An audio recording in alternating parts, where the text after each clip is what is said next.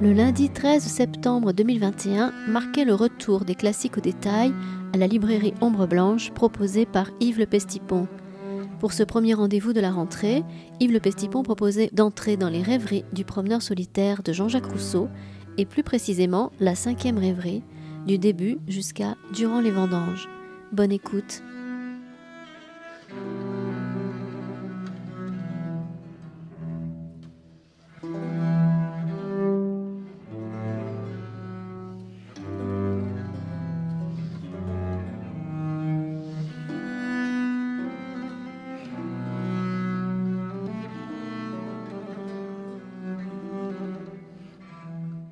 Bonsoir, il est donc euh, temps de revenir à la littérature ancienne et de s'arracher au monde euh, présent, bruyant, euh, plein de virus, etc. Donc c'est un, grand plaisir de reprendre à la librairie Ombre Blanche cette année ces classiques détails qui ont traversé comme ils ont pu les périodes précédentes et qui j'espère continueront à traverser les périodes précédentes. L'idée donc de ces classiques détails, pour ceux qui ne les connaissent pas, c'est d'essayer d'expliquer de manière assez précise des textes de littérature du XVIe, XVIIe, XVIIIe siècle français et de, s'abstenir des textes du 19e et du 20e siècle, du 21e, qui ont évidemment leur intérêt considérable, mais là d'essayer de parler un peu précisément d'auteurs anciens. Voilà. Et donc tous les mois, effectivement, la prochaine fois, c'est quelque part au milieu du mois de, je crois que c'est le 16 octobre ou le 15 octobre, je ne sais plus très bien, quelque chose comme ça. Il sera question des fées. Les fées, c'est un des contes de Perrault les plus, célèbres. Et donc ensuite, il y aura Madame de Genlis, et puis il y aura Molière, etc. Puisque en 2022, vous savez, c'est l'année, non pas La Fontaine, puisque c'est l'année 2021, mais 2022, c'est l'année Molière, et donc on fera des choses autour de Molière et d'autres choses, d'autres auteurs qui, se succèdent alors parmi ces auteurs classiques français, il y en a un qui est particulièrement célèbre dans le monde, c'est Jean-Jacques Rousseau. Dans le monde et en France, je pense qu'il n'y a pas euh, une ville française sans rue Jean-Jacques Rousseau, et il faut aller vraiment dans les tout petits villages pour ne pas trouver une place Jean-Jacques Rousseau. On sait que Gavroche chante une petite chanson, c'est la faute à Voltaire, c'est la faute à Rousseau. Et encore aujourd'hui, dans la vie politique, et je voyais encore à propos d'une dame écologiste qui s'appelle Rousseau, qu'on l'accusait d'être rousseauiste, ce qui d'ailleurs est un peu vrai, sans doute, dans tous les sens du terme. Voilà. Et donc il y a bien un Rousseau extrêmement célèbre, dont la présence est encore là dans le débat politique, non seulement français, mais aussi américain. Ce nom-là est bien connu, etc. Et les équivalents dans différentes langues de rousseauiste existent un peu partout. Rousseau, Jean-Jacques, à ne pas confondre avec Jean-Baptiste Rousseau, qui est donc un poète du XVIIIe siècle et qui n'a aucun rapport avec lui, et avec celui qu'on appelle aussi le Rousseau de Toulouse, qui vit au même moment et qui est un journaliste français, un Toulousain d'abord, puis qui monte à Paris, et qui va jouer un rôle au début de la Révolution française. Donc il y a trois Rousseau au XVIIIe siècle, mais celui qui nous importe, c'est le fameux Jean-Jacques Rousseau. Et c'est vraiment un homme du XVIIIe siècle, puisqu'il fait bien les choses. Il naît au début du XVIIIe siècle, il naît en 1712, et il se débrouille pour mourir avant la fin du XVIIIe siècle, et même avant, la fin de la avant le début de la Révolution française, puisqu'il meurt en 1778. Donc c'est un homme qui a une vie assez longue, pas très très longue et qui euh, traverse effectivement le XVIIe siècle. Qu'est-ce qui est particulier si je ne vais pas raconter la vie de Rousseau, parce que ça serait vraiment ce soir, on y serait à 4 heures du matin, oh, la nuit encore, hein, voilà. la vie de Rousseau est passionnante à bien des égards, d'autant plus qu'il en a fait la matière de son œuvre, hein, véritablement. Qu'est-ce qui est immédiatement frappant, c'est que Rousseau se distingue de beaucoup d'écrivains de ces époques-là, parce qu'il s'appelle, on va dire, Rousseau, c'est-à-dire c'est un, pecno, c'est pas un noble, et il n'a jamais prétendu s'appeler de machin, de la chose, de truc, de bidule, et ni euh, porter un pseudo comme Voltaire ou antérieurement Molière et bien d'autres évidemment. Ce n'est pas un de Montesquieu, ce n'est pas quelqu'un qui se prétend plus ou moins noble sans être vraiment comme Jean de La Fontaine, ce n'est pas un noble comme Cholet de Laclos, c'est un homme qui s'appelle Jean-Jacques Rousseau et qui va être très fier de s'appeler Jean-Jacques Rousseau. Donc c'est un homme qui sort de pas grand-chose. Il vient de Suisse, de Genève. Euh, son père est artisan, il fait un peu des, montres, etc. Mais ce n'est pas le grand artisanat de montres et de pendules d'où sort par exemple Beaumarchais un peu plus tard. C'est bon l'artisan du coin, voilà simplement. Et Rousseau ne fait pas, on va dire, d'études considérables. Il ne va pas dans les grands collèges de jésuites, etc. Il n'a pas dans son enfance, dans son adolescence, des protecteurs qui versent de l'argent sur lui. Il part de zéro. Et donc, on va dire que Rousseau, de ce point de vue, est un symbole de ce qu'on appelle aujourd'hui l'ascension sociale considérable, puisque partant de Genève, d'une famille absolument inconnue, enfin localement un tout petit peu euh, connue, c'est pas un pauvre des pauvres, enfin voilà, il va effectivement faire une carrière qui l'amène une renommée absolument mondiale, mais au XVIIIe siècle, il va être un auteur très important, y compris de musique. Un des grands tubes du XVIIIe siècle, c'est le devin du village, qui fait jouer, je crois, en 1751, qui a été d'ailleurs donné récemment au Festival des Lumières à Sorèze, devant un public un petit peu limité. Mais Rousseau fait donner le devin de village devant la reine, devant le roi, toute la cour est là, cela est joué absolument partout en Europe. On va dire musicalement, euh, c'est aussi mauvais que certains tubes qu'on peut entendre aujourd'hui, certainement, mais ça marche. C'est cucu, bonbon, tout ce qu'on veut, mais il y a des petites mélodies en tout genre. Et donc Rousseau va aller jusqu'au cœur de la vie culturelle du temps. Il sera là où il faut être, au plus haut point, en musique simplement. Voilà. Mais évidemment, la carrière de Rousseau, ce n'est pas la musique. Clairement, Jean-Jacques Rousseau n'est pas Jean-Sébastien Bach, bien qu'il ait composé effectivement de la musique, en apprenant la musique à zéro, hein, lui-même, voilà, et bien qu'il ait passé sa vie à copier des textes de musique, et bien qu'il ait fait des traités de musicologie, on va dire. Hein. Et donc, bien qu'il se soit mêlé des débats de plus haut niveau de la musique de son temps entre la musique française et la musique italienne. Cela aurait suffi, on va dire, à être un peu extraordinaire un type qui vient de Genève, qui est fils d'horloger, qui n'a pas fait d'études musicales avec les grands professeurs du temps, etc., et qui est joué à la cour. Hein, voilà, c'est quand même déjà extraordinaire. Hein, voilà. Il a arrêté après. Bon, il a manifestement compris que bon, peut-être, bon, voilà, il n'était pas le plus grand musicien de son temps, quand même, il a eu carrière. Alors, évidemment, ce qui fait pour nous la gloire de Rousseau, ce n'est pas ça. C'est en fait deux autres choses essentielles. C'est un certain nombre de livres, d'ouvrages, et puis aussi un comportement une vie dont on discute encore. Il y a dans mes étudiants ou anciens étudiants toujours des, débats sur la vie de Rousseau.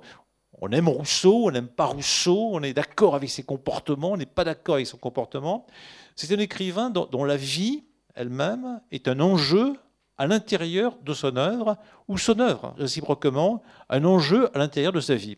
On va dire par exemple, personne, enfin à part les spécialistes, ne s'intéresse vraiment à la vie de Racine. Personne ne considère que les pièces de Racine sont mauvaises ou bonnes parce qu'il a été ceci ou cela. Personne ne s'intéresse vraiment à la façon dont Corneille ou La Fontaine vivaient exactement. Il n'y a pas eu de débat national, il n'y a toujours pas de débat national sur ce que certains ont appelé la carrière de Jean Racine, quelqu'un qui est mort il y a peu de temps, qui s'appelle Alain Viala, que je connaissais bien et qui était de l'Aveyron avait écrit un livre sur Racine ou la stratégie du caméléon.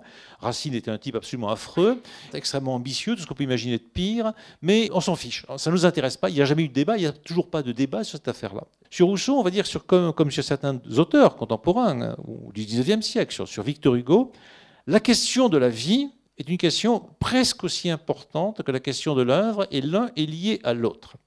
Alors, on va dire, qu'est-ce qui s'est passé? Rousseau n'a pas commencé par être un écrivain. Il a fait des voyages dans, le nord de l'Italie, dans, les Alpes, etc. Tout le monde connaît un petit peu son aventure avec une certaine Madame de Varins, qui est une dame très belle, fort riche, euh, qui est payée par l'Église pour convertir les petits protestants pour qu'ils deviennent catholiques. Voilà ce qu'elle fait. Évidemment, euh, elle trouve le jeune Rousseau un peu charmant. Rousseau la trouve un peu charmante. Bon, pop, pop. Voilà. Les choses se passent très bien dans le domaine des charmettes. Et donc, il est initié à l'amour, à la vie, à la culture, par une dame de très bonne société, très riche, extrêmement aimable, et pendant un certain temps, celle qu'il appellera ensuite maman, c'est effectivement, bon, à la fois sa compagne, sa guide, sa maîtresse, enfin, etc., enfin, toutes ces choses de ce genre, jusqu'au moment où ils vont se séparer. Tout ça ne suffit pas, évidemment, à faire la gloire de Rousseau. Ce qui lance la gloire de Rousseau, c'est en 1750 le fait qu'il va gagner un prix lancé par l'Académie de Dijon. Malheureusement, ce n'est pas l'Académie de Toulouse qui a lancé ce prix-là, mais au XVIIIe siècle, les académies, comme celle que je préside à Toulouse, proposent des concours sur des sujets particuliers. Donc l'Académie de Toulouse, comme celle de Dijon aujourd'hui, récompense des thèses, mais ne lance plus des concours sur des sujets particuliers. Or, en 1749 est lancé un prix par l'Académie de Dijon qui euh, va être gagné par Rousseau. Et ce prix concerne une question vraiment tout à fait fondamentale, c'est la question de savoir pourquoi il y a des sciences et des arts.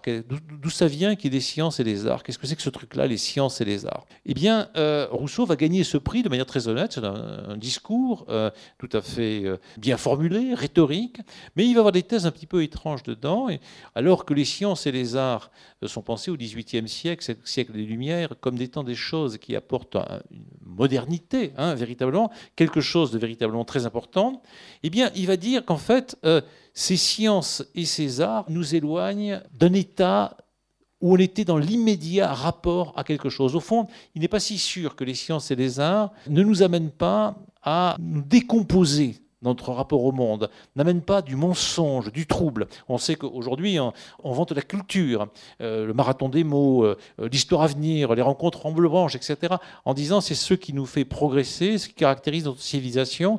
Et pareil pour la science, ça apporte des progrès matériels. J'ai des lunettes, on tente de se soigner du Covid, un micro permet que vous m'entendiez, etc., etc. Et donc on se dit la science globalement apporte des choses positives. Et bon, des gens comme Voltaire, comme Condorcet plus tard, comme Montesquieu, donc la philosophie des Lumières, insiste beaucoup sur cette dimension positive de la science. Mais Rousseau introduit une interrogation tout de suite, une interrogation qui est, assez profonde euh, dans ce premier discours. Et donc, on en parle. La thèse qu'il présente est non seulement euh, réussie du point de vue rhétorique, le discours est beau, mais ça interpelle véritablement. Et quelques années plus tard, l'Académie de Dijon relance un nouveau concours, en 1755 si je ne me trompe pas, sur l'origine de l'inégalité parmi les hommes. Et donc cette question aussi, bon, elle se pose. En effet, évidemment, il y a des inégalités. Alors il y a des inégalités, bon, il y en a qui sont plus gros que d'autres, plus costauds que d'autres, etc. C'est pas tellement ça dont il est question. Certains jouent mieux de la musique que d'autres, voilà. Mais il y en a qui manifestement sont nettement plus riches. On des vies souvent du coup plus longues, plus confortables, plus agréables que d'autres. Et cette inégalité, on la constate bon, un peu partout sur Terre, tel que peut l'observer Rousseau. Et euh, donc d'où ça vient? Et donc Rousseau apporte un certain nombre de, réponses qui préparent effectivement, on va dire, les pensées socialistes, les communistes, etc., puisque tout ça vient de la propriété. Il y en a un un jour qui a dit ça c'est à moi. Et c'est pas à toi. Et comme il était un peu plus costaud que les autres, il a réussi à le maintenir. Et ce désir de s'approprier créer euh, la, propriété. On sait comment plus tard, on va entendre dire au XIXe siècle que la propriété c'est le vol, qu'il faudra supprimer la propriété, etc. Trouver une inégalité. Et donc là, il y a deux textes philosophiques, mais aussi rhétoriques, qui font que Rousseau, à partir des années 1750, c'est un type dont on parle. Il a à ce moment-là, bon, pas tout à fait 40 ans, hein, bon voilà, il a 38 ans, et puis un peu plus de, un peu plus de 40 ans pour le deuxième discours. On en parle, et les philosophes du temps, et en particulier le, maître en philosophie du temps, qui s'appelle Voltaire, lit ça, il n'est pas du tout content. Il est surtout pas content du, deuxième discours. Il, envoie une petite message, à Rousseau en lui disant euh, Je vous félicite, monsieur, pour ce discours dans lequel vous dites tout le mal possible des hommes. Hein, voilà. Euh, pas les mots exacts, mais c'est exact, à peu près exactement ça. Et Rousseau est un peu problématique parce qu'au moment où il fait ces deux discours, il est en train aussi de faire jouer le devin de village.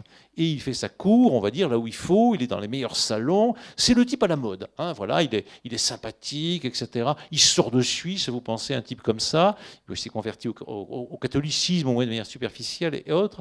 Et donc, il est parti, de manière presque miraculeuse, pour une très grande carrière dans la littérature, dans la philosophie, etc. Or, Rousseau va opérer autour de 1755 une sorte de changement radical. C'est-à-dire, il va mettre, alors ça c'est une drôle d'idée dans la littérature, il va mettre en accord ce qu'il raconte dans ses deux premiers travaux et euh, ce qu'il est véritablement. Il souligne qu'il y a un problème avec la, culture, euh, avec la science, qu'on voit bien quand on est au XXIe siècle, on voit bien comment ces problèmes se sont euh, multipliés en quelque manière. Et il y a un problème avec l'inégalité parmi les hommes. Et donc il se dit, voilà, je dois me mettre en accord avec ce comportement, avec ce que je raconte dans mes livres. Euh, ça va pas de soi hein, dans l'histoire de la pensée. Racine n'avait pas du tout envie de vivre comme Phèdre et autres.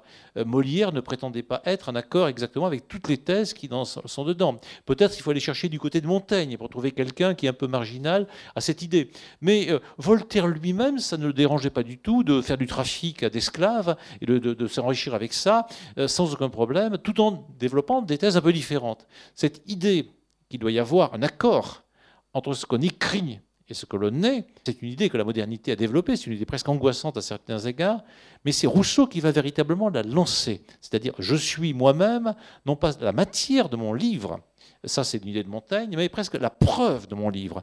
Je suis celui qui doit se comporter comme il dit qu'il faut se comporter. il va faire une réforme assez radicale. Il va se couper la longueur de la perruque. Il va même faire, parfois, il y a un de mes professeurs à l'école normale qui disait Rousseau fait un striptease crânien. C'est-à-dire, c'est pas mal. Il arrive dans un salon, vous savez, tout le monde a une perruque, donc c'est l'artifice, bien sûr. Il arrive sans perruque, donc à poil, voilà, voilà. Et donc ça fait scandale. il enlève sa montre.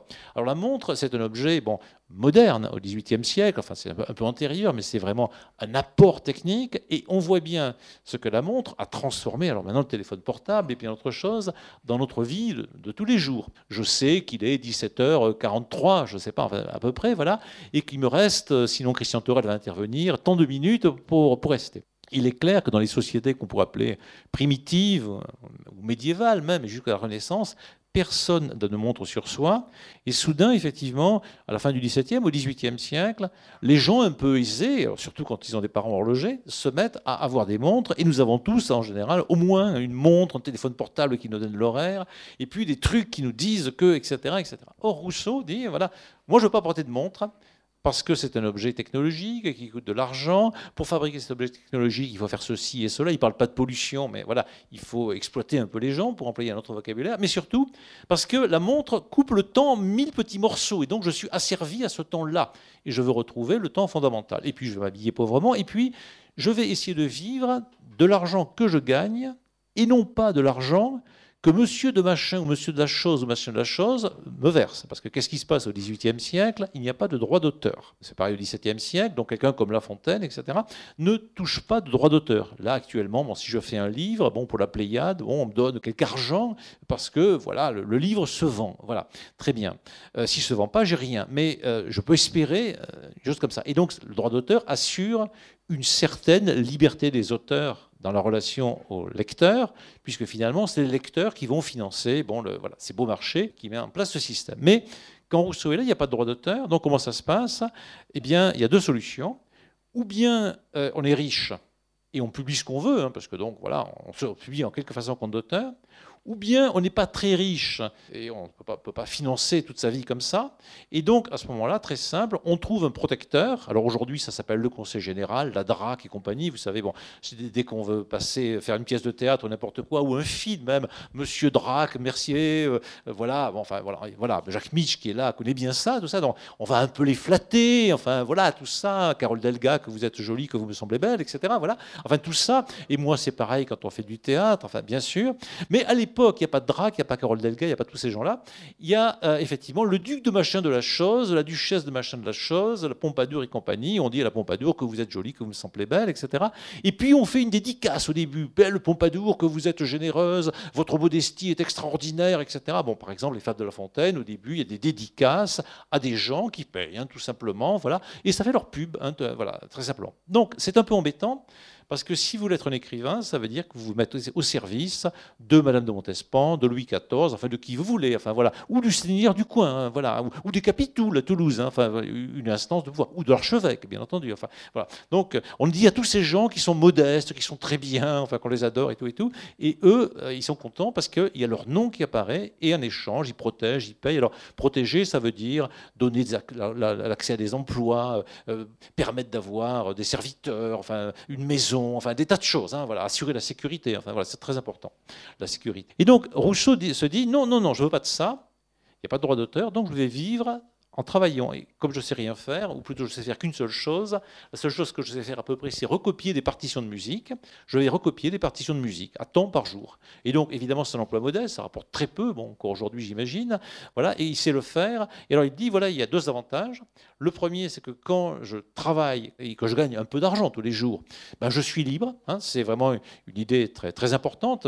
Bon, malheureusement, quelque part, c'est à Auschwitz, je crois, qu'il avait écrit Le travail, c'est la liberté, hein, formule vraiment effrayante telle qu'elle est détournée mais c'est vraiment une idée qui vient du siècle des Lumières et que Rousseau fait sienne. Donc, c'est en travaillant et en gagnant ma vie que j'acquiers une liberté par rapport au système des nobles et tout ça.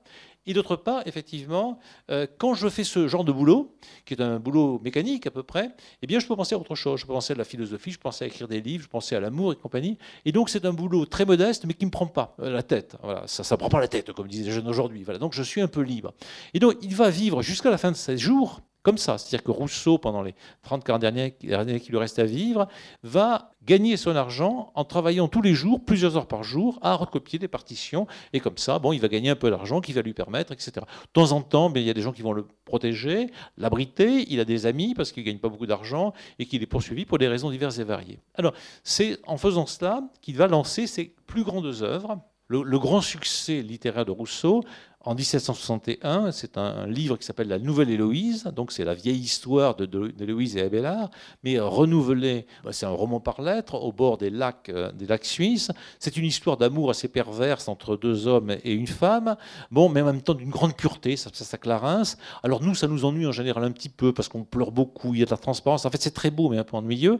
En 1761, c'est un succès européen absolu. C'est traduit partout, tout le monde veut s'habiller en Héloïse, etc. Ça coïncide avec une sensibilité avec le moment. Alors, un des éléments pour la sensibilité, c'est que Rousseau fait découvrir au public européen euh, la montagne, euh, les paysages alpestres, etc. Jusqu'à présent, personne ne s'intéressait aux Alpes du point de vue, ou la nature, hein, et ensuite aux Pyrénées, du point de vue du, bonheur. La montagne, c'était pas du tout mon Dieu que la montagne est belle, c'était plutôt mon Dieu que la montagne est dangereuse. Euh, il y a des ours, il y a des paysans, il y a des ariégeois, il y a tout ce que vous voulez.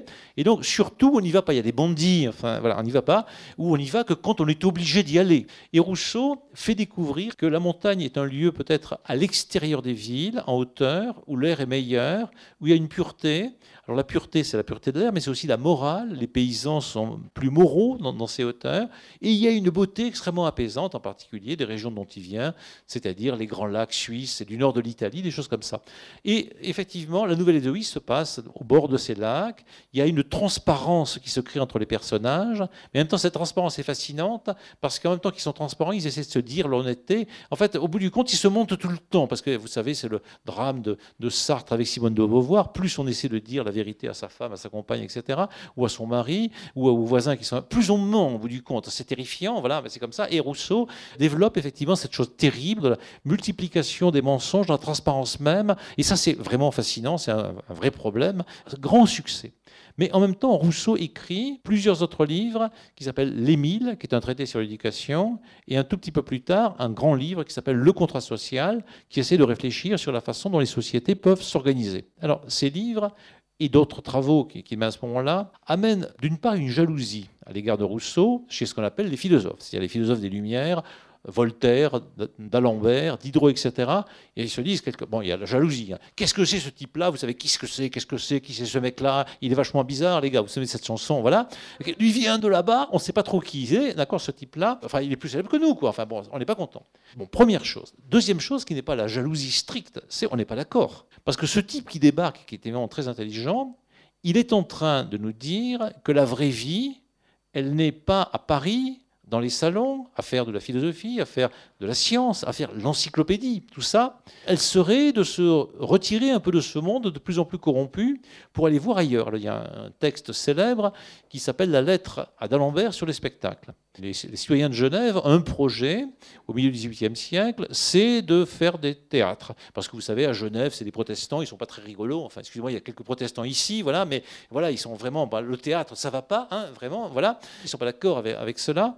Ils demandent leur avis un peu aux philosophes. Doit faire un théâtre Parce que, effectivement, le théâtre, c'est à la mode, ça amène la circulation, il y a de l'argent, enfin, oui, on voit ce genre de choses, bien sûr. Euh, voilà. Et Rousseau écrit une lettre contre la vie d'Alembert, une lettre dans laquelle il explique non, citoyens de Genève, surtout pas. Si vous faites des théâtres, alors vous allez avoir des prostituées, vous allez penser de l'argent pour rien, les femmes vont se maquiller, enfin, etc. Et puis vous entendrez que des idées plus ou moins fausses, parce que les types euh, sur le théâtre vont dire n'importe quoi, donc surtout pas. Et donc là, il y a, un débat qui nous concerne encore aujourd'hui. On dirait que la partie est gagnée du côté de la culture et du théâtre. Il y a, hein, ce, discours qui est ouvrons des théâtres, faisons des festivals, euh, faisons le passe-temps bac d'abord, faisons tout ce que vous voulez. Ça, c'est très très bien. Mais Rousseau intervient en disant attention, tout ça, ça coûte de l'argent, ça amène les femmes à se faire ceci ou cela, il y a des idées fausses qui circulent dedans, etc. Tout ça, ça nous éloigne de la vraie nature. Donc on a un vrai débat sur ce qu'on appelle maintenant la culture. Pareil sur la science. Et donc les philosophes ont forte raison de ne pas être d'accord. Rousseau est quelque part, en effet, leur ennemi. Et puis, il y a aussi, effectivement, les gens d'église qui ne sont pas d'accord, aussi bien les catholiques qu'en terre protestante, les, les protestants. Parce que Rousseau est en train de développer un truc assez bizarre au lieu de nous dire, écoutez, euh, allez à la messe, allez au temple, euh, lisez la Bible et récitez les prières et puis payez des indulgences, etc. Non, non, n'allez pas, n'allez pas là. Allez dans la nature et entrez en contact direct avec euh, Dieu, avec le Seigneur, sans passer par des prêtres. Surtout pas avec des églises, surtout pas avec des cardinaux, ce que vous des pasteurs et compagnie. Ça s'appelle la confession de foi du vicaire savoyard. C'est-à-dire, on sort des églises, des temples, on sort de ce qui fait obstacle, les toits, on sort des clergés en tout genre, et on va euh, écouter en nous-mêmes la voix naturelle de ce qui nous est apporté par Dieu. Donc plus de théologie euh, telle que les catholiques ou les protestants différemment la, la développent, plus d'église, un rapport direct à l'essentiel en quelque manière.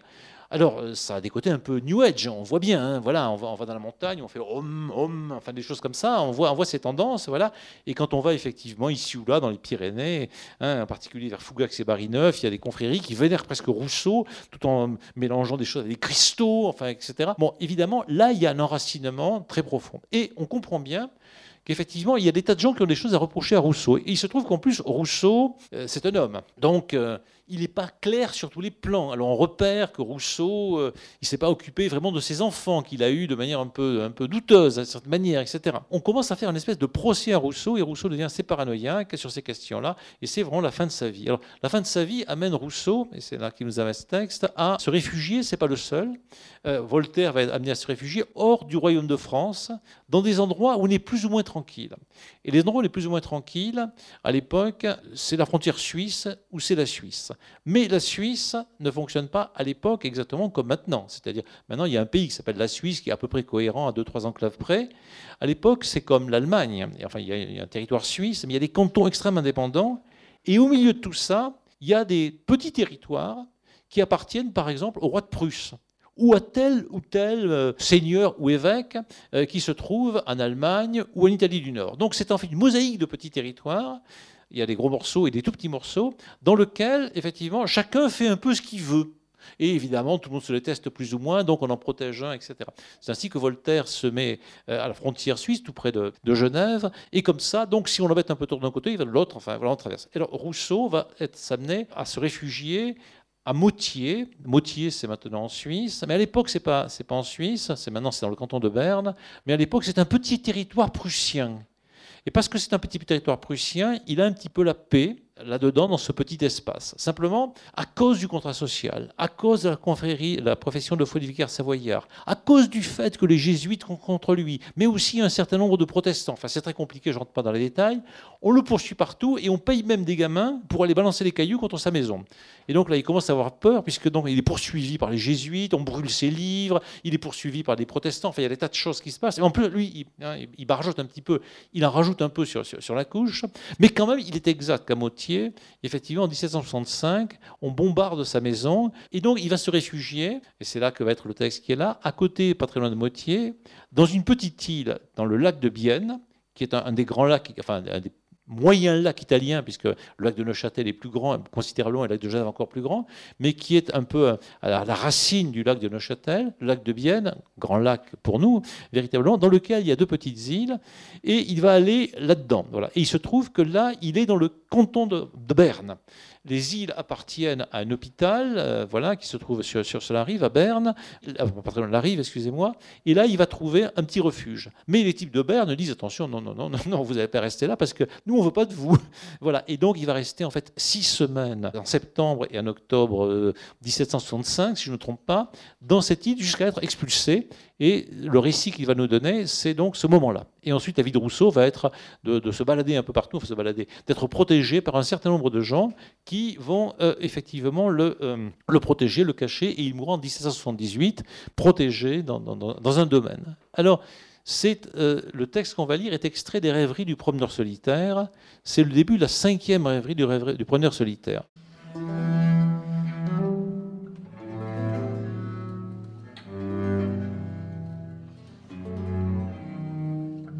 Vous écoutez Yves Le Pestipon lors du Classique au détail enregistré lundi 13 septembre 2021 à la librairie Ombre Blanche et consacré aux rêveries du promeneur solitaire de Jean-Jacques Rousseau, plus précisément la cinquième rêverie.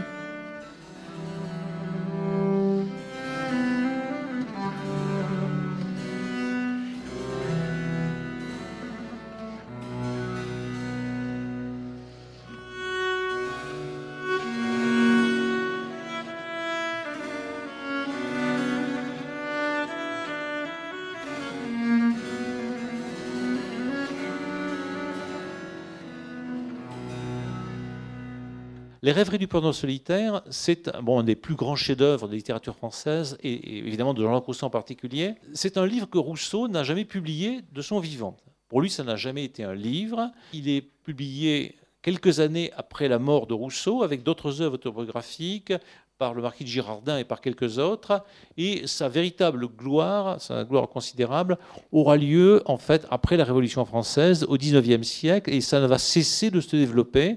Bon, les grands lecteurs de Rousseau, des rêveries, seront Nerval, par exemple, qui va méditer sur la, tombe de Rousseau, qui est dans une petite île, enfin, euh, avant d'être au Panthéon, et puis ce sera Proust, ce sera bien d'autres, et encore aujourd'hui. Alors, le livre fait date, ne fût-ce que par son titre.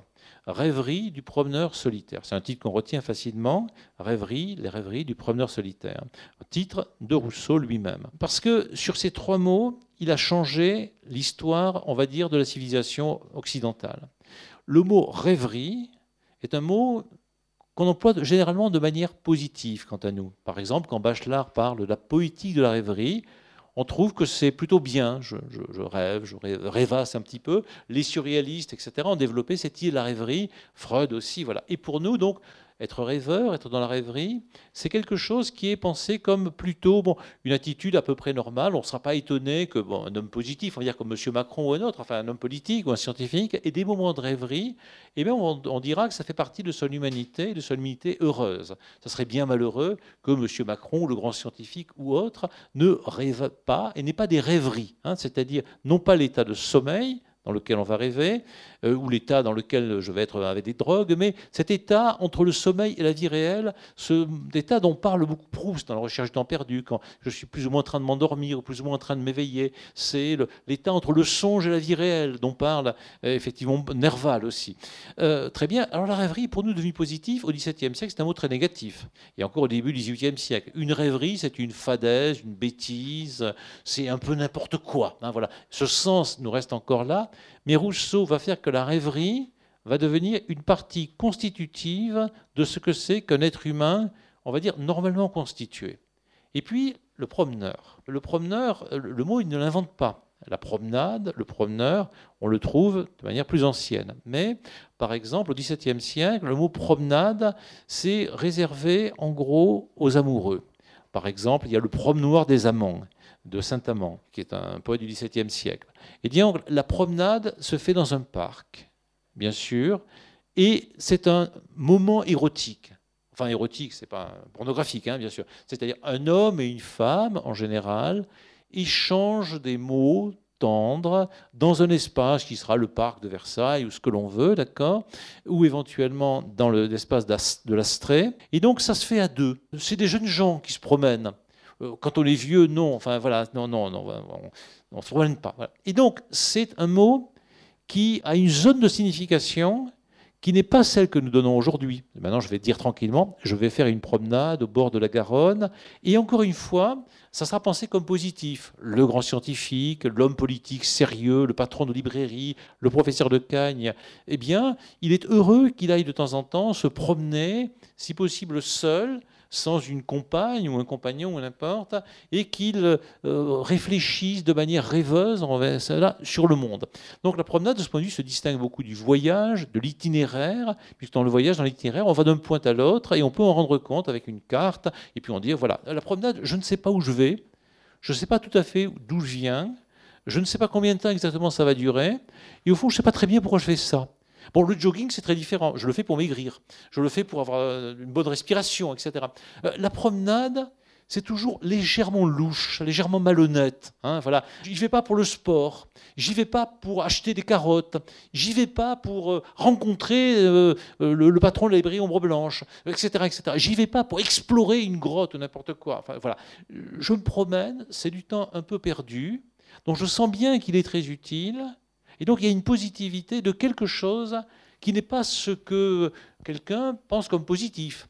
Par exemple, pour Voltaire, il n'y a pas de promenade.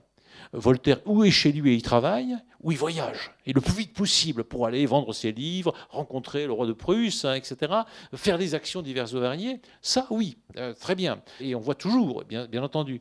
La promenade, c'est quelque chose qui est un peu anomique, et puis en même temps, on sent bien, et c'est là Rousseau qui a mis l'accent là-dessus, que la promenade, c'est quelque chose de très important. Et Nerval va repartir sur ses promenades dans le Valois, c'est-à-dire je vais me balader, bon, je rencontre une fille, je rencontre des paysages, je ne sais pas très bien d'où je vais, mais quelque part on se dit aussi que peut-être ton existence humaine est une sorte de promenade, non pas un voyage, non pas une expédition, non pas une exploration, non pas un jogging, non pas un marathon, je déteste le titre marathon des mots, mais une promenade, c'est-à-dire quelque chose d'un peu incertain dans lequel il y a la vie du corps, hein, de la rencontre avec le monde. Et puis, solitaire. Alors, solitaire, c'est aussi étrange, parce que le mot existe, évidemment, depuis longtemps. Mais qu'est-ce que c'est qu'un solitaire? Eh bien, par exemple, dans les Fables de La Fontaine, le rat qui se retirait du monde, mes amis, dit le solitaire. Qu'est-ce que c'est que ce rat qui se retire du monde dans un fromage de Hollande, se retira loin du tracas? C'est un moine, c'est un ermite.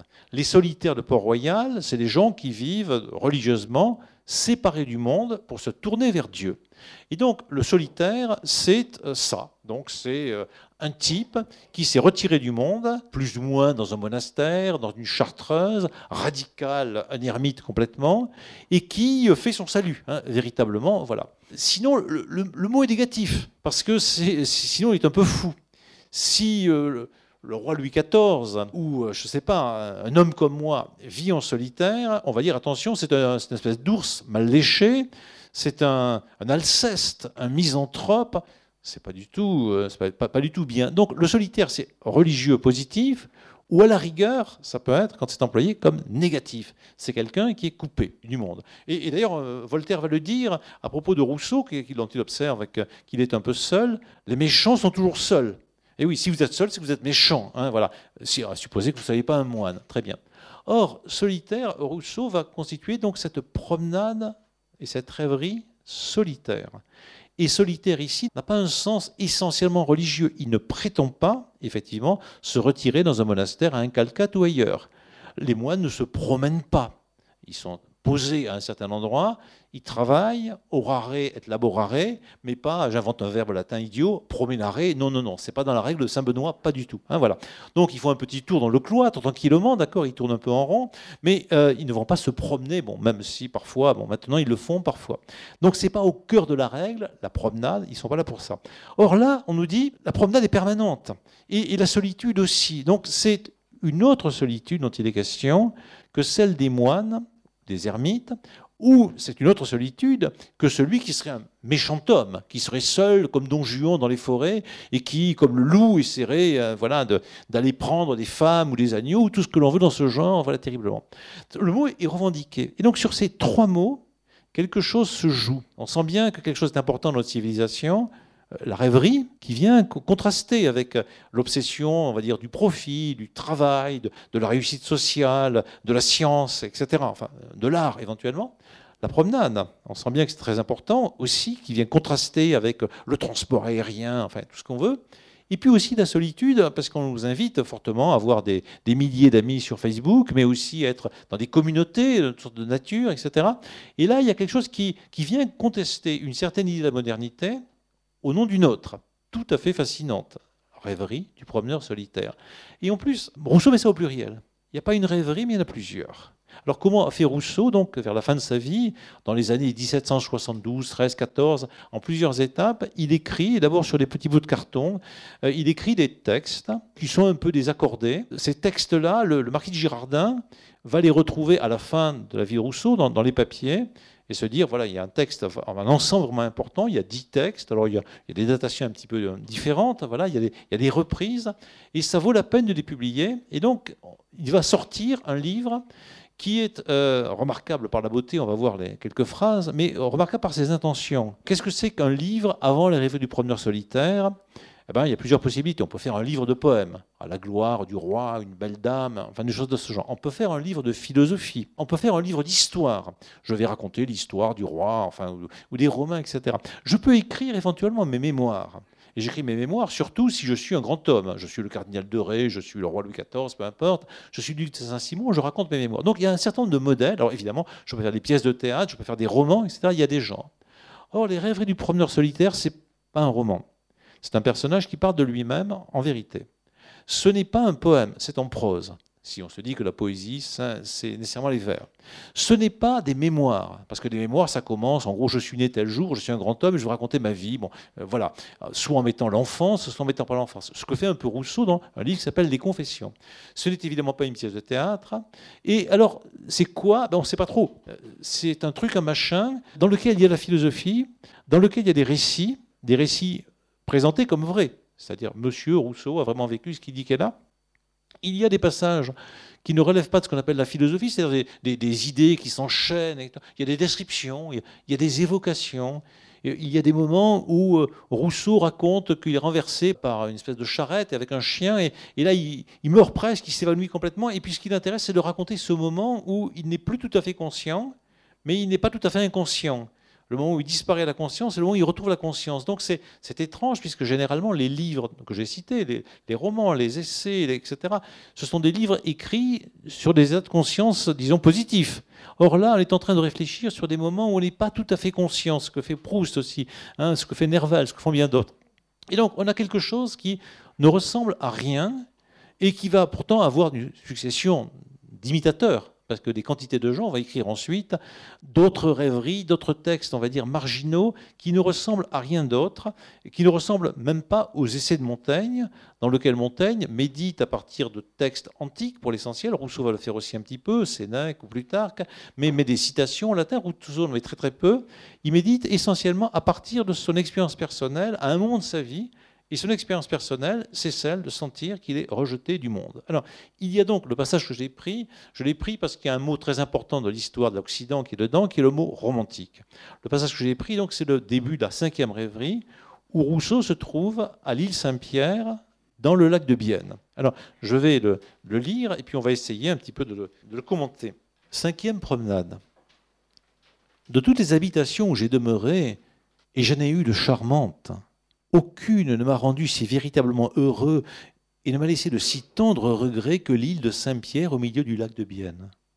Cette petite île qu'on appelle à Neuchâtel l'île de la Motte est bien peu connue, même en Suisse. Aucun voyageur, que je sache, n'en fait mention. Cependant, elle est très agréable et singulièrement située pour le bonheur d'un homme qui aime à se circonscrire. Car, quoique je sois peut-être le seul au monde à qui sa destinée en ait fait une loi, je ne puis croire être le seul qui ait un goût si naturel, quoique je ne l'ai trouvé jusqu'ici chez nul autre. Les rives du lac de Bienne sont plus sauvages et romantiques que celles du lac de Genève, parce que les rochers et les bois y bordent l'eau de plus près, mais elles ne sont pas moins riantes. S'il y a moins de culture de champs et de vignes, moins de villes et de maisons, il y a aussi plus de verdure naturelle, plus de prairies, d'asiles ombragés, de bocages, de contrastes plus fréquents et des accidents plus rapprochés. Comme il n'y a pas sur ces heureux bords de grandes routes commodes pour les voitures, le pays est peu fréquenté par les voyageurs, mais qu'il est intéressant pour des contemplatifs solitaires qui aiment à s'enivrer à loisir des charmes de la nature et à se recueillir dans un silence que ne trouble aucun autre bruit que le cri des aigles, le ramage entrecoupé de quelques oiseaux et le roulement des torrents qui tombent de la montagne. Ce beau bassin d'une forme presque ronde enferme dans son milieu deux petites îles l'une habitée et cultivée d'environ une demi-lieue de tours, l'autre plus petite, déserte et en friche, qui sera détruite à la fin par les transports de la terre qu'on annote sans cesse pour réparer les dégâts que les vagues et les orages font à la grande. C'est ainsi que la substance du faible est toujours employée au profit du puissant. Il n'y a dans l'île qu'une seule maison, mais grande, agréable et commode, qui appartient à l'hôpital de Berne, ainsi que l'île, et où loge un receveur avec sa famille et ses domestiques. Il y entretient une nombreuse basse-cour, une volière et des réservoirs pour le poisson. L'île, dans sa petitesse, est tellement variée dans ses terrains et ses aspects qu'elle offre toutes sortes de sites et souffre toutes sortes de cultures. On y trouve des champs, des vignes, des bois, des vergers, de gras pâturages, ombragés de bosquets et bordés d'arbrisseaux de toute espèce, dont le bord des eaux entretient la fraîcheur. Une haute terrasse plantée de deux rangs d'arbres borde l'île dans sa longueur, et dans le milieu de cette terrasse, on a bâti un joli salon où les habitants des rives voisines se rassemblent et viennent danser les dimanches durant les vendanges. On a envie de se dire que c'est beau, que c'est beau, que c'est beau, et en effet ça l'est, c'est presque aussi beau que euh, les sonates, les, morceaux de Jean-Sébastien Bach quand Michel Brun les commente. Euh, le, thème, on va dire, presque au sens musical, c'est l'île qui est dedans. Il y a effectivement une île, et même il y a en effet deux îles dans cette affaire. L'île, c'est un, grand thème littéraire, on va dire, même si pour Rousseau, c'est aussi et d'abord essentiellement une expérience. On sait que depuis longtemps, il y a des îles qui se promènent dans la culture occidentale. Ça commence au moins par l'île d'Ithaque. Dans l'Antiquité grecque, Odyssée, euh, Ulysse habitent dans une île. Donc une île, c'est un petit espace clos, séparé du monde, qu'on maîtrise assez bien et qu'effectivement euh, Ulysse maîtrise assez bien. Il est le roi de la ville d'Ithaque, il a sa femme, il y a aussi des prétendants qu'il liquide à la fin, et on n'a pas très envie d'en partir parce que véritablement on est très bien dedans. Et donc l'île, c'est une forme maîtrisable comme douce, entourée d'une eau qui, elle, est potentiellement dangereuse. On risque d'être noyé dans cette eau, il risque d'y avoir des sirènes, etc. C'est le monde de l'autre, de la guerre, etc. Et puis l'île, c'est aussi un espace sur lequel on va faire peut-être éventuellement des, expériences, parce que l'île est coupée du monde. Et donc on peut imaginer que dans l'île, il se passe quelque chose qui ne se passe pas ailleurs. C'est par exemple l'île d'Utopie de Thomas More à la Renaissance. On peut imaginer que dans la société dans laquelle nous sommes, les choses sont, liées entre elles, mais dans une île, ailleurs, les choses se passent autrement et peut-être mieux. Et donc ce double sens de l'utopie, c'est ce qui n'a pas de lieu, mais ce qu'on désire. C'est aussi chez Rabelais, il va y avoir l'île sonnante et autres. Ou alors dans les pièces de Marivaux, il va y avoir effectivement l'île des esclaves ou la colonie. On va essayer d'imaginer que dans des îles, il se passe autre chose qu'ici, et donc l'île sera un territoire expérimental, donc un lieu de, réflexion politique véritablement. Mais aussi, l'île, c'est un endroit qui fait peur quelque part. Lorsque Robinson Crusoe est écrit en 1719 par Daniel Defoe, l'île, c'est d'abord un endroit redoutable. Robinson n'a pas du tout envie d'y aller, il n'a pas envie, il n'arrive pas avec un vaisseau tout près, avec un tour opérateur, pour aller faire quelques photos et manger des sushis. Il est mis sur l'île où il est tout seul, Heureusement pour lui, un bateau qui est éclaté, le sien, il avait récupéré quelques instruments, et il va réussir à survivre dans des conditions épouvantables, parce qu'effectivement, l'île, pour lui, c'est la non-civilisation absolue. Et ce thème sera repris par Jules Verne beaucoup plus tard dans l'île mystérieuse. C'est un endroit où débarquent Cyrus Smith et ses compagnons. Ils n'ont rien et eux, ils vont le transformer en espèce d'espace industriel moderne.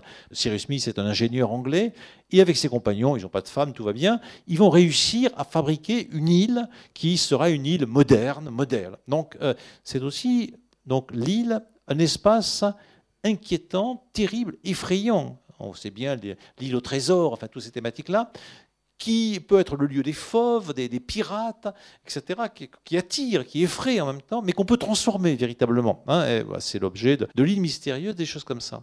Et puis enfin, l'île peut être aussi un lieu de retraite où on peut aller euh, se mettre à l'abri. On vient d'admirer le mariage récent de Serge Lama, l'auteur immortel du Nil, d'accord, cette chanson, voilà. Et bien sûr, euh, l'île, chez lui, euh, dans, cette chanson, on va dire romantique, dans un mauvais sens d'ailleurs du thème romantique, représente un espace désirable où on est loin du monde et du bruit, coupé, etc., où, où on finit même par dire cette île, c'est toi. Bon, c'est terrifiant comme poésie, mais enfin bon, très bien, c'est effectivement du Serge Lama. Il ne faut pas exagérer. Mais effectivement, l'île, c'est le lieu de l'amour potentiel à l'écart du monde et du bruit. C'est le lieu pour Paul et Virginie. Enfin, voilà, c'est des choses comme ça. C'est le lieu où on va se retrouver tranquille, et bien sûr, euh, les tour opérateurs et autres vantent un peu cette possibilité, aller passer du temps dans telle ou telle île du Pacifique, aller au moins à l'île Dieu, aller à Belle-Île ou ailleurs. Vous allez vous retirer du monde plus ou moins corrompu. Allez-y éventuellement avec votre belle, allez vous reposer, vous retirer. L'île, c'est un endroit pensé comme plus ou moins paradisiaque. Il y a beaucoup de choses qui se promènent dans la littérature de l'île. Un des plus remarquables auteurs de l'île est évidemment, comme toujours, sur tous les sujets Victor Hugo, puisque lui, il va être expulsé de France, enfin, il, va, partir, voilà, il va se retirer à Jersey puis à Guernesey, et il va transformer cette île entourée de, mers violentes, non pas en locus amoenus, en lieu délicieux où on est avec une belle, même s'il a des belles à foison, non pas en lieu utopique, parce que c'est pas une île utopique, non pas en lieu qu'on va coloniser, il va pas entreprendre de coloniser, de transformer ça, mais en plateforme de protestation contre le Second Empire, contre une bonne partie de la société, contre une sorte de piédestal à partir duquel il pourra être véritablement. Donc l'île en littérature, c'est un objet qui se promène un peu partout et que les écrivains, encore aujourd'hui, euh, ce n'est pas pour rien que, par exemple, euh, Solaire aime beaucoup habiter à l'île de Ré, hein, voilà, il écrit tout ça, qu'il en fait le lieu de beaucoup de ses romans, l'île, bien sûr, et bien d'autres auteurs. Le prix Nobel Le Clésio aime bien aller se balader et raconter des histoires du côté de l'île Maurice ou d'ailleurs. Donc l'île, est un topos littéraire. Pour Rousseau, cette différence est d'abord une expérience de vie, même s'il a à l'arrière-plan de sa tête tout un tas de souvenirs qui viennent de Thomas More, de Rabelais, de l'Ithaque, de l'île de l'Atlantide, et bien de choses comme ça. Il nous évoque dans ce texte qui apparemment est une description, qui ressemble même à une description de récit de voyage. En trois paragraphes, qu'est-ce qu'on a? Eh bien, on a d'abord un premier paragraphe qui nous dit assez simplement, voilà, cette île un rapport avec moi, avec le, bonheur. Il y a un deuxième paragraphe qui nous dit, attention, cette île, elle est installée dans un lac, qui est le lac de Bienne, de forme à peu près circulaire, et on caractérise l'île dans son espace géographique. Donc l'île et moi, petit 1, l'île et le lac de Bienne, petit 2, et puis petit 3, le troisième paragraphe, qu'est-ce qu'il y a dans l'île? Il y a des vignes, il y a une maison, la maison du receveur, etc. Et il y a un certain nombre de choses qui se font dans cette île, voilà qui est particulière. Donc on a quelque chose qui rappelle le récit de voyage. À la fin, effectivement, on a, disons, une certaine représentation de cette île Saint-Pierre, autrement nommée île de la Motte. On reviendra un peu sur cette, cette double nomination de l'île.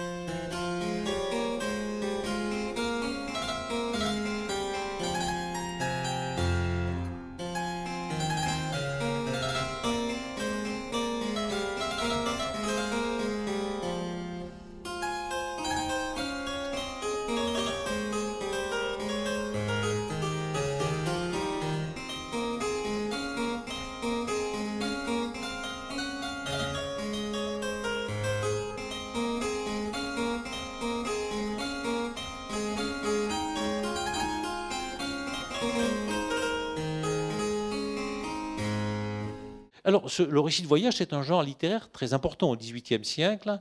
Alors, ça remonte hein, déjà au XVIe siècle avec les retours des grands voyages, puis ça prend de l'importance au XVIIe siècle, mais au XVIIIe siècle, on n'arrête pas de voyager à travers le monde. Et quand on voyage, on a des chances de revenir vivant plus qu'au XVIe siècle, et de revenir un peu vite. Et donc, on écrit des textes, voilà, innombrables, qui sont des récits de voyage. Et on fait même des suppléments aux récits de voyage. Par exemple, Diderot fait un supplément au récit de voyage de Bougainville, et le public adore lire ça, parce qu'évidemment, il y a des informations sur des populations externes, etc. Donc on a un modèle qui est celui, disons, du récit de voyage, avec des descriptions informatives, mais Rousseau fait vraiment autre chose qu'un récit de voyage. D'abord, l'île dont il nous parle n'a rien de véritablement extraordinaire. Il n'y a pas de tortue géante, il n'y a pas de, de varan comme à Komodo, il n'y a pas de, de, sauvage plus ou moins bizarre, il n'y a pas de religion extravagante, enfin, etc. Bon, on est au bord du lac de Bienne, enfin dans le lac de Bienne. On est dans le cœur de l'Europe. Les types qui habitent là se comportent, euh, on va dire, comme des Français. Donc c'est quelque chose qui est sans pittoresque, pittoresque très, très original, et sans apport informatif extraordinaire sur des civilisations bizarres, enfin tout ce qu'on pourrait avoir de ça. Donc c'est quelque part c'est une île un peu nulle dont il est question. Bon, il y a des vignes, il y a une maison, il y a une île à côté, enfin voilà, c'est un peu déceptif si on veut dire, par rapport au récit de voyage, tel que le fait la Condamine, tel que le fait euh, Bougainville ou autre, qui racontent des histoires extraordinaires, avec des types extraordinaires, dans un endroit un petit peu extraordinaire. Là, c'est autre chose. Mais d'autre part, ce n'est pas simplement un récit de voyage, parce qu'on le voit bien.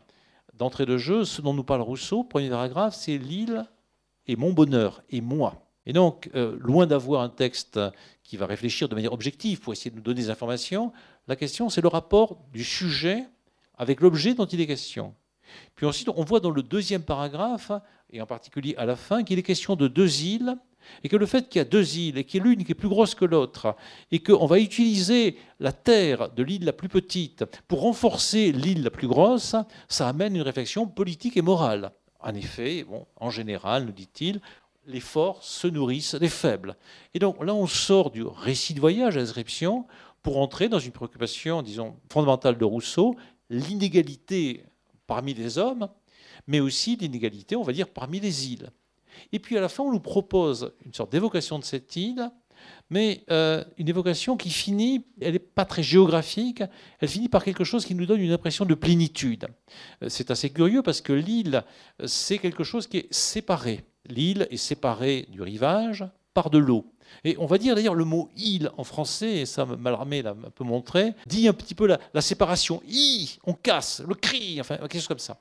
Or, regardez comment ça finit tout à fait le, texte d'une île où, les choses sont séparées, mais au contraire, c'est l'île du rassemblement. Les habitants des rives voisines se rassemblent et viennent danser les dimanches durant les vendanges.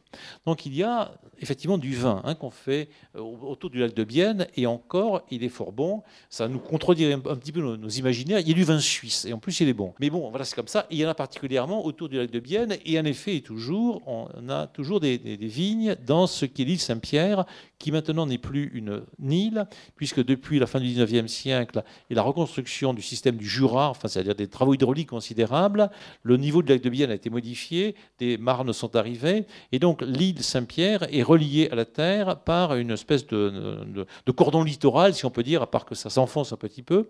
Mais bon, l'île existe toujours, la voisine existe toujours, mais on peut y aller à pied en longeant une espèce de canal qui est là. Et donc, effectivement, il y a île dans lequel il y a des vendanges, mais quand on regarde un petit peu comment c'est, vous voyez, c'est plein. Viennent danser les dimanches durant les vendanges. Tout est en A, tout résonne à l'intérieur, et puis, il y a les vendanges, qui est un, moment de, de plénitude. Hein. On, se, rassemble, on va faire le, vin, voilà, il y, a, tout ce qui est là. Et puis, les, gens, alors ça, c'est vraiment une idée rousseauiste, les gens, les paysans, les pauvres, ils dansent. Et non pas comme on danse à la cour, des danses un peu sophistiquées et autres, mais des danses que Rousseau qualifie ailleurs de naturelles. C'est-à-dire des danses avec les pipeaux et autres, des danses peut-être comme préhistoriques et autres, et des danses qui ne servent pas à séduire les dames ou à, se séparer, ou choses de ce genre, mais à constituer l'unité du petit groupe. On voit bien que là, il y a quelque chose qui se dessine. L'île est à la fois le lieu d'une solitude, d'une séparation, mais en même temps, mystérieusement, miraculeusement, c'est le lieu d'une plénitude et d'une réunion, effectivement de rassemblement. Alors rassemblement pour les gens qui sont là, mais rassemblement aussi Rousseau lui-même, puisque dans cette île, il peut en effet se circonscrire. Alors, le verbe circonscrire apparaît dans la première phrase, nous dit à peu près ceci De toutes les habitations où j'ai demeuré, et j'en ai eu de charmantes, et en effet, Rousseau n'a cessé de voyager, enfin dans un espace relativement limité. Il n'est pas allé en Chine ou en Afrique, mais disons entre l'Italie du Nord, la Suisse, la zone de Paris, il est aussi allé en Angleterre, et donc pour chasser, voyageant, se transportant, marchant énormément à pied, il a connu beaucoup d'habitations. Cependant, elle est très agréable et singulièrement située pour le bonheur d'un homme qui aime à se circonscrire. Et on précise dans la note que le verbe circonscrire vient de Montaigne. Alors Rousseau le sait bien, hein, c'est un très grand lecteur de Montaigne, et euh, effectivement, Montaigne emploie ce terme, et je crois qu'il est dans la, citation. Alors, qu'est-ce que veut dire circonscrire? Donc, c'est s'inscrire et s'entourer complètement. Voilà. Et, donc, quelque part, ça peut être pensé comme un peu angoissant. Se circonscrire, c'est l'inverse de, la liberté. Quand on nous dit la liberté, la liberté, enfin, avec des panneaux comme ça, c'est quelque part, on va dans toutes les directions, on peut, on peut voyager, on peut, on peut s'éclater, on peut rencontrer des gens sous toutes les formes, etc. Circonscrire, ça veut dire on va se trouver dans un espace plus ou moins circulaire, hein, il y a cette idée de mais qu'on décide soi-même de construire, puisqu'on se circonscrit. On n'est pas mis en prison, on décide de se circonscrire. Et donc il y a cette idée qu'on va réussir à être peut-être plus heureux en se circonscrivant qu'en s'éclatant. C'est vraiment quelque chose qu'effectivement la philosophie antique, passant par Montaigne, développe véritablement et constate à l'inverse, avec amertume Pascal, que l'homme n'arrive pas à rester tout seul dans sa chambre et qu'il a toujours envie de se divertir. Et en effet, quand je suis dans ma chambre, dans une pièce, effectivement, tout de suite, j'ai envie de, voyager, de partir, d'aller rencontrer des gens ailleurs, de me mettre, peu importe, hein, sur Internet, enfin ce que l'on veut.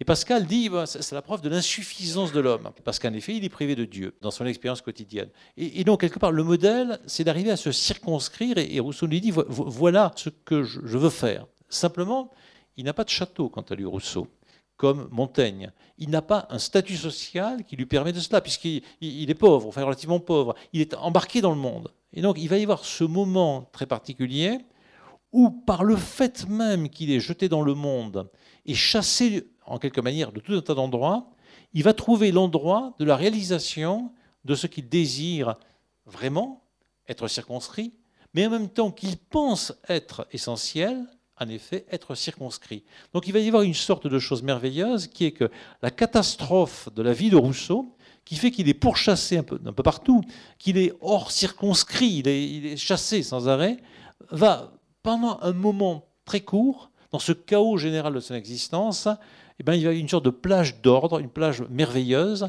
une sorte d'utopie personnelle, l'endroit qui sera l'île de Saint-Pierre. Voilà le point. Et donc, voilà un verbe très très important pour Rousseau, se circonscrire. Et alors, on sait bien que Rousseau est un personnage de contradiction, puisque d'un côté, il ne rêve que de se circonscrire, d'être dans un espace relativement clos, une habitation, la maison de Madame de Varins, les charmettes, de faire au fond qu'une seule œuvre très courte, alors que Rousseau, bien, par ailleurs, bah, par les hasards de la vie, ce qu'il appelle son destin, le mot est dans le début du texte, ben, son destin va être amené, mais aussi par son désir lui-même, à faire exactement le contraire. Il va faire plein de livres et il va faire surtout jamais deux fois le même livre. On va dire La Fontaine, par exemple, fait des fables, des fables, des fables, des fables, des fables. Mais Rousseau, il dit il ne faut pas faire de roman, il fait un roman. Arrêtons avec la musique, il fait un opéra, avec succès. Il n'a pas du tout le projet de faire une œuvre autobiographique, mais il fait, une œuvre autobiographique. Euh, la philosophie, ben, il fait un livre il fait un livre d'éducation, il fait des polémiques, etc. Il travaille au dictionnaire. Très bien. Donc Rousseau a une œuvre vraiment multiple, aux éclats. Il a une expérience de vie considérable. Il va dans des tas d'endroits, il rencontre des tas de gens, il connaît énormément de choses et il expérimente sans arrêt. Et donc c'est un personnage qui est à la fois hanté par l'idée de se circonscrire et puis en même temps qui fait pratiquement le contraire.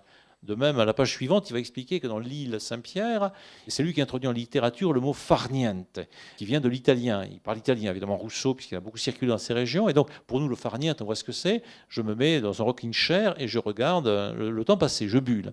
Mais à peine Rousseau est dans l'île Saint-Pierre, le farniente, pour lui, ça consiste à faire l'inventaire précis de la botanique de l'île. Il fait même le texte en latin, la flora petrensis. Voilà. Et donc tous les jours, il se lève très tôt, il étudie toutes les plantes, et il écrit aussi, bien entendu. Donc euh, le farnien de chez Rousseau, c'est on se lève à 6 heures du matin et on travaille tout le temps. voilà, en réalité, on travaille à ce qu'on a envie de faire, véritablement. Donc dans un espace qui est circonscrit, on peut inventer l'infini simplement en regardant les plantes, en les examinant les unes après les autres et en faisant ça. On a ce verbe circonscrire qui est très important et on voit que l'île, c'est l'espace, on se circonscrit, mais en même temps c'est un espace plein. C'est-à-dire à, l'intérieur de l'île et à l'intérieur de soi, il y a du multiple. Il y a des vendanges, il y a des vendangeurs, il y a quelqu'un qui est là, qui est le receveur, il va y avoir d'autres choses encore. Et, Rousseau, d'ailleurs, ça ne lui suffit pas tout ce qu'il y a, la diversité de l'île, les courbes qu'il y a, il va ajouter des lapins. Euh, c'est une grande expédition. Rousseau, de quelques jours, s'aperçoit que l'île manque un peu de lapins. Et donc, il fait venir des lapins pour faire proliférer des lapins, pour qu'effectivement, il y ait des lapins. Et quand il part, les lapins commencent, dit-il, à se reproduire. Bon, je ne sais pas si ça va aussi vite que ça, mais enfin, voilà. Donc, il, il a besoin qu'il y ait du multiple et non pas de l'un dans cet espace. Donc, pour lui, la retraite solitaire, c'est pas une retraite pauvre c'est-à-dire euh, avec juste on regarde un caillou. C'est n'est pas un bouddhiste qui va méditer devant un, bloc de, cailloux pendant des heures et des heures. C'est pas du tout ça. Pour lui, la solitude dans l'île, c'est une solitude où on va travailler, on va rencontrer, on va essentiellement multiplier les choses et jouir de la diversité qui est là présente. Et donc c'est ce bonheur qu'il décrit.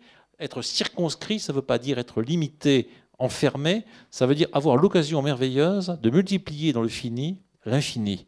Et donc, euh, comme euh, disait un de mes amis, la, grande poésie, c'est de l'infini dans le fini. Un, grand poème, parfois très court, hein, à l'intérieur, vous avez une multiplication de l'infini dans le petit. Hein. Dans un très beau poème de Paul Éluard, vous avez la, la, totalité du monde qui est contenue. Alors, cette île, la voilà, donc elle porte deux noms. L'île Saint-Pierre et l'île de la Motte. Rousseau a énormément réfléchi sur les questions du langage il y a une idée sur le langage hein, qui pourrait être, eh bien, il devrait y avoir une bonne langue. Euh, par exemple, bon, voilà, ceci s'appelle eau, enfin verre plein d'eau, et tout le monde sur la terre euh, dirait, ça s'appelle verre plein d'eau. Voilà, et puis voilà. Et depuis l'origine des temps, serait comme ça. Or, c'est compliqué parce qu'il y a des Anglais qui ne disent pas verre plein d'eau, et il y a des Chinois qui ne disent pas non plus comme ça, et puis ça, ce que vous voulez.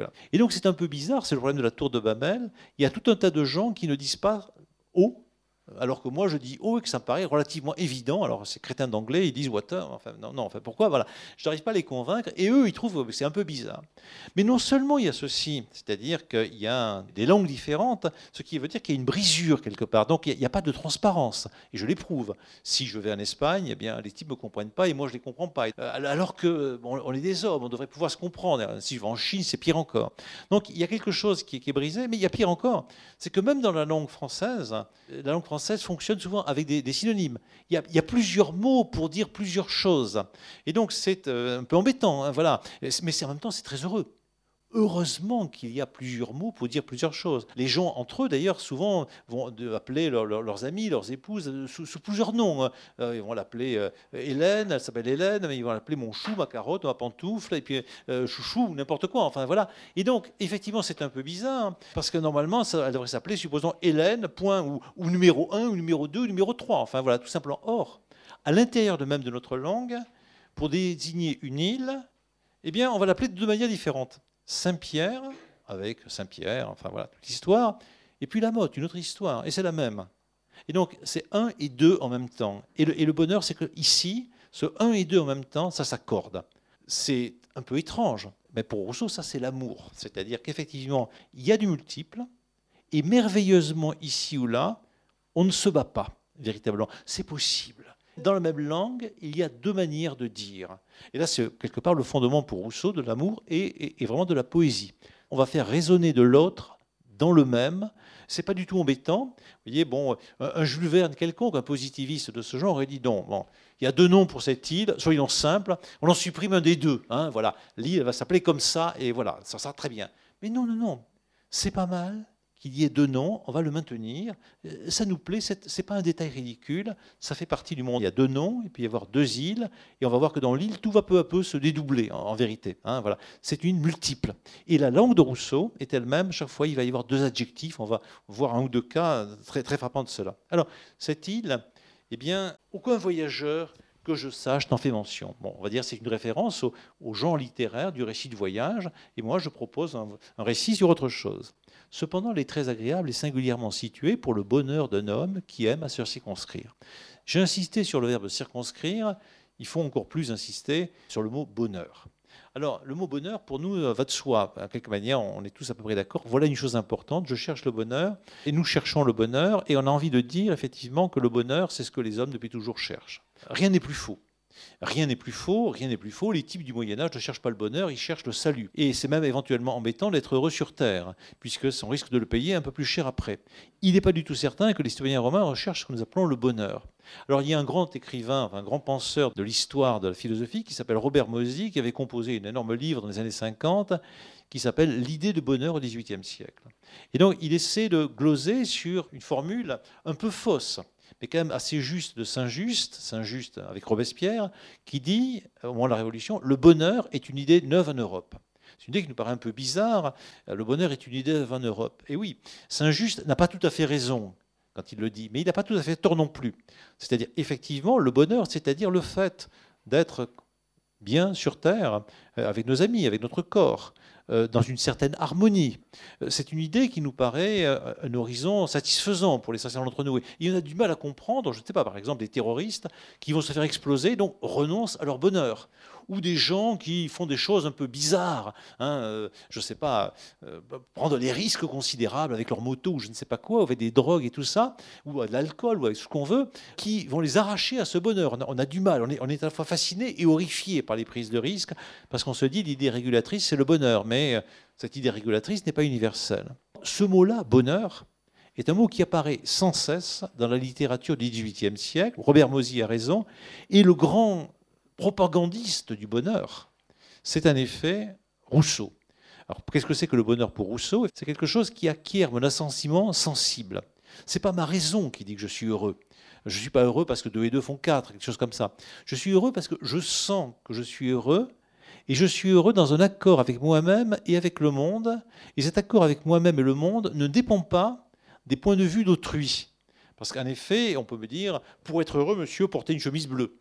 Bon, voilà, euh, tout le monde porte une chemise bleue. Et moi, je dis non. Mon bonheur, le fait d'avoir une chemise blanche aujourd'hui, fait partie de mon bonheur, véritablement. Alors c'est bizarre parce que c'est extrêmement subjectif. Hein. Voilà, il y a des sociétés, on n'admettrait pas qu'un type ait une chemise blanche. Je serais obligé d'avoir une chemise bleue, etc. Le bonheur est une expérience extrêmement subjective et quelque part euh, un peu révolutionnaire. C'est mon bonheur, c'est pas le vôtre.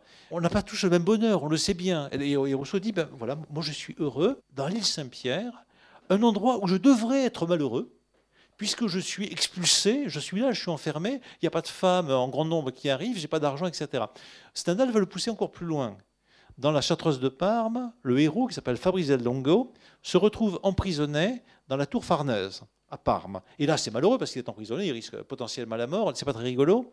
Et là, il est dépris des intrigues de la cour de Parme, il est immensément heureux parce qu'il voit le ciel bleu et en plus, chance pour lui, il y a une certaine Clélia Conti, qui est la fille du geôlier, qui est très jolie évidemment, et qui garde les oiseaux.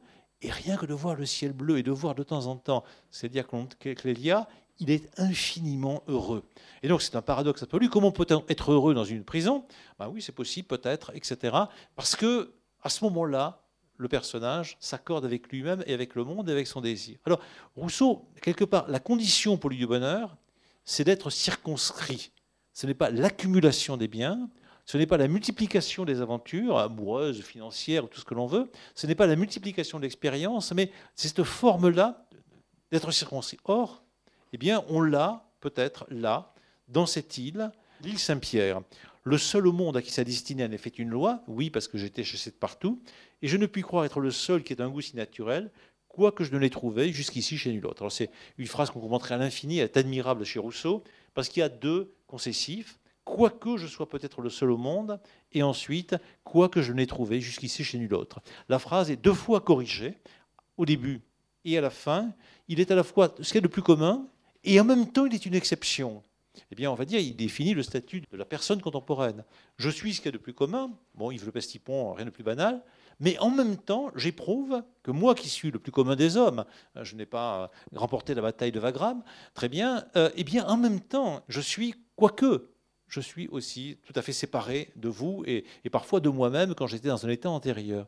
Et donc, c'est cette espèce de, mouvement permanent qui fait la pensée de Rousseau. Rousseau n'est pas un dogmatique, c'est quelqu'un qui nuance sans arrêt par les quoique qui sont là, mais il l'explique un peu plus loin dans le texte, les vagues du lac de Bienne, avec ses euh, remous et ses ondulations sans arrêt, eh bien c'est effectivement ce rythme, quelque chose de quelque chose qui, qui se modifie, qui est singulier, qui se change. Et arrive la description du lac de Bienne et un mot sur lequel je voudrais insister, parce que tous les professeurs de littérature insistent beaucoup sur cette phrase, c'est la phrase du premier paragraphe. Les rives du lac de Bienne sont plus sauvages et romantiques que celles du lac de Genève, parce que les rochers, etc. Alors on explique souvent, et avec raison, que cette apparition du mot romantique est la première apparition du mot romantique dans un grand texte de littérature française, et on sait la postérité du mot romantique ensuite. Donc personne, La Fontaine, Voltaire, d'Alembert, etc., Montesquieu n'ont employé le mot romantique ici. Le mot romantique n'existait que de temps en temps dans des textes sur l'art des jardins euh, et des paysages, et encore très récemment par rapport à ça. Romantique vient de, de, l'anglais, hein, euh, romantique, et euh, il vient du français, hein, parce que derrière il y a roman, hein, bien sûr. Donc qu'est-ce que ça veut dire romantique? Ça veut dire romanesque au départ, c'est plus ou moins synonyme, mais en même temps, on va dire légèrement un petit peu étrange, un petit peu sauvage. Et donc c'est ce sens-là. Mais pour nous, et c'est la difficulté, c'est que pour nous, on ne peut pas lire cette phrase-là sans penser à Victor Hugo, à Wagner, à tous ces gens-là. C'est-à-dire que pour nous, le mot romantique, ça veut dire romantisme, grand romantisme européen, avec des chevaliers Valkyrie et compagnie. Et donc, il faut, pour bien l'entendre, et pour entendre vraiment à la fois la nouveauté extrêmement prometteuse de ce mot-là, le situer dans l'origine anglaise, l'origine française, hein, les, romans, et même à la racine Rome, hein, Rome, qui donne le roman, qui donne le mot romanesque, qui passe par l'anglais romantique, et qui est repris en français romantique pour décrire des paysages pittoresques, euh, un petit peu sauvages, mais tels qu'on les trouve un peu dans les romans, et au fond, on va le voir, où il n'y a pas grand monde dedans, mais il n'y a pas l'idée de mystère, d'apparition des Valkyries, de Dieu, de ce que dit la bouche d'ombre, enfin tout ce que Victor Hugo va mettre dans le romantisme. Il n'y a pas la cinquième symphonie. Euh, Beethoven n'est pas encore euh, là quand Rousseau est en train d'écrire son truc-là. Donc on est sur un truc qui est très difficile dans l'histoire de l'art, c'est qu'on a un mot qui est extraordinairement célèbre, romantique, qui est employé pour la première fois en littérature par un très grand écrivain, Jean-Jacques Rousseau, et qui n'a pas à ce moment-là tout à fait le sens qu'on donne maintenant, parce que nous, pour nous, il est plein de romantisme 19e siècle, et on va dire moderne. Et euh, moderne, c'est un peu étrange. Je me souviens, quand, quand j'étais en Chine avec quelques copains, on avait des petites soldates chinoises avec qui on bavardait, on faisait de l'archéologie. Quand elles ont appris qu'elles étaient français, elles nous ont dit « Oh, you are so romantic ».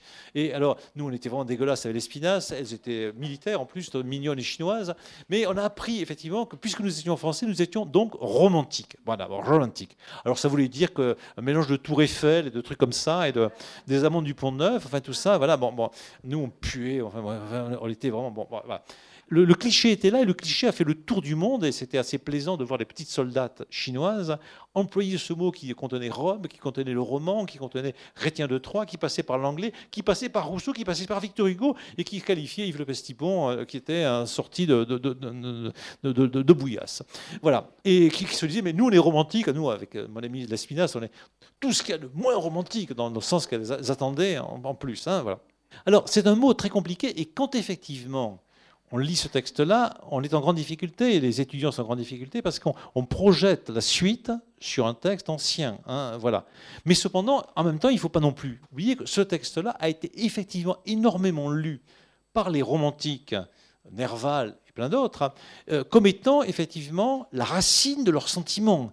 Et quand, dans Sylvie de Nerval, le, personnage se rend sur la tombe de Rousseau dans une île, évidemment, il ne pense qu'à ça. Il pense qu'à l'île du lac de Bienne, il pense à l'île dans le à Hermonville se trouve Rousseau, et il sait, lui, qu'il est un romantique au sens moderne du terme, avec les réflexions, les portes d'ivoire et de corne, un peu de dente qui s'ajoutent, enfin tout ce que vous voulez.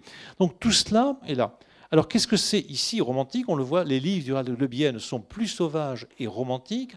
C'est un peu redondant hein, pour, Rousseau. Ça fait partie de ces choses où Rousseau met deux adjectifs.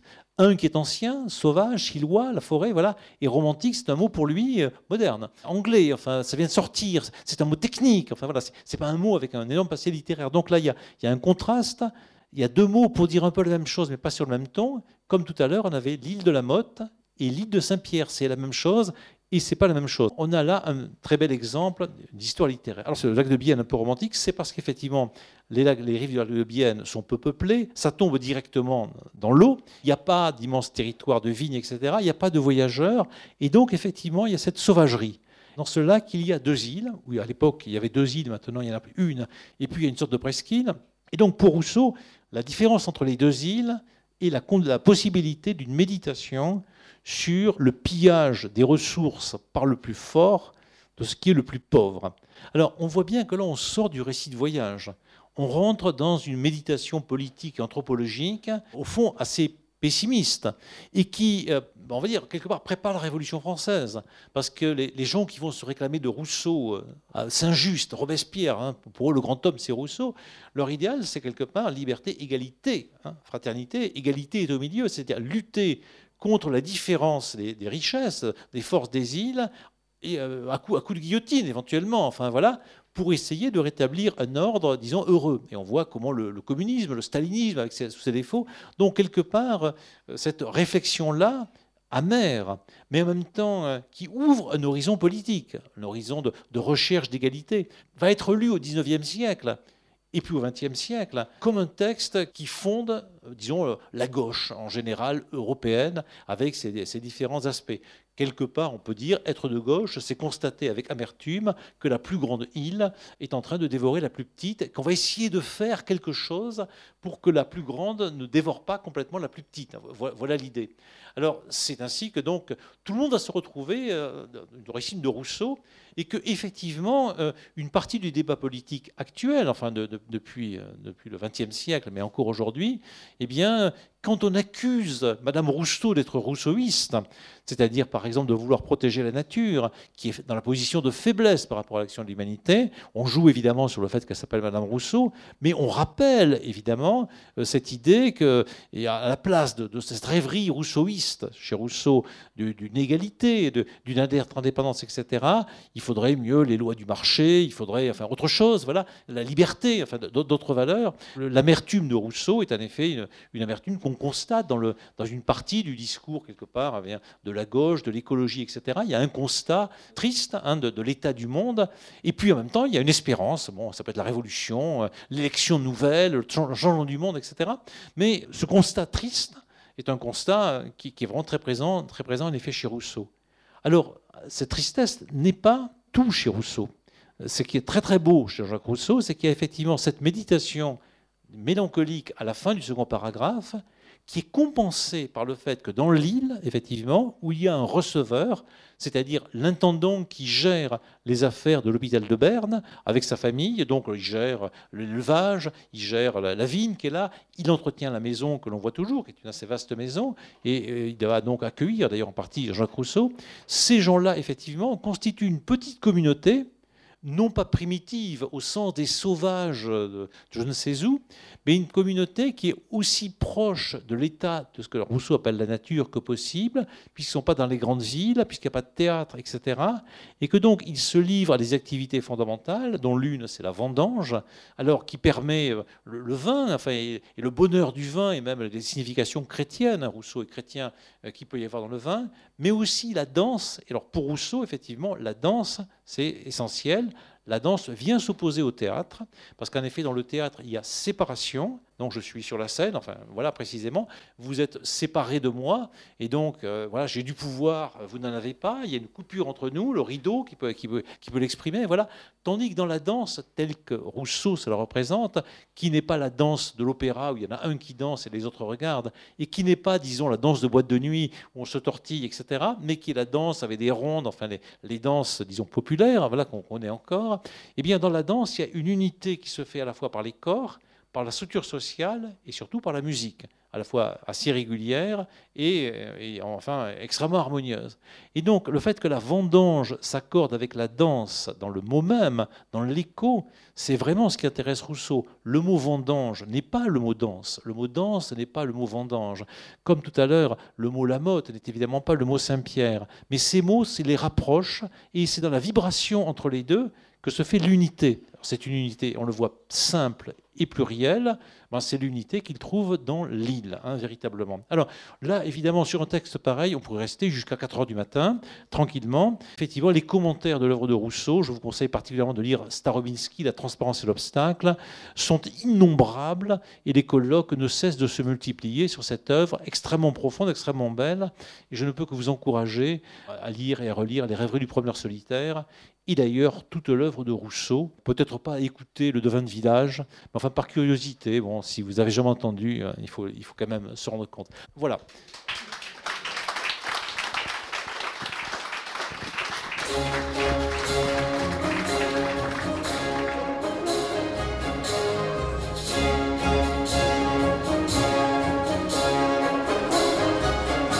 Vous venez d'écouter un classique au détail proposé par Yves Le Pestipon à la librairie Ombre Blanche à Toulouse, lundi 13 septembre 2021, consacré au texte de Jean-Jacques Rousseau, Les rêveries du promeneur solitaire, et plus spécifiquement à la cinquième rêverie.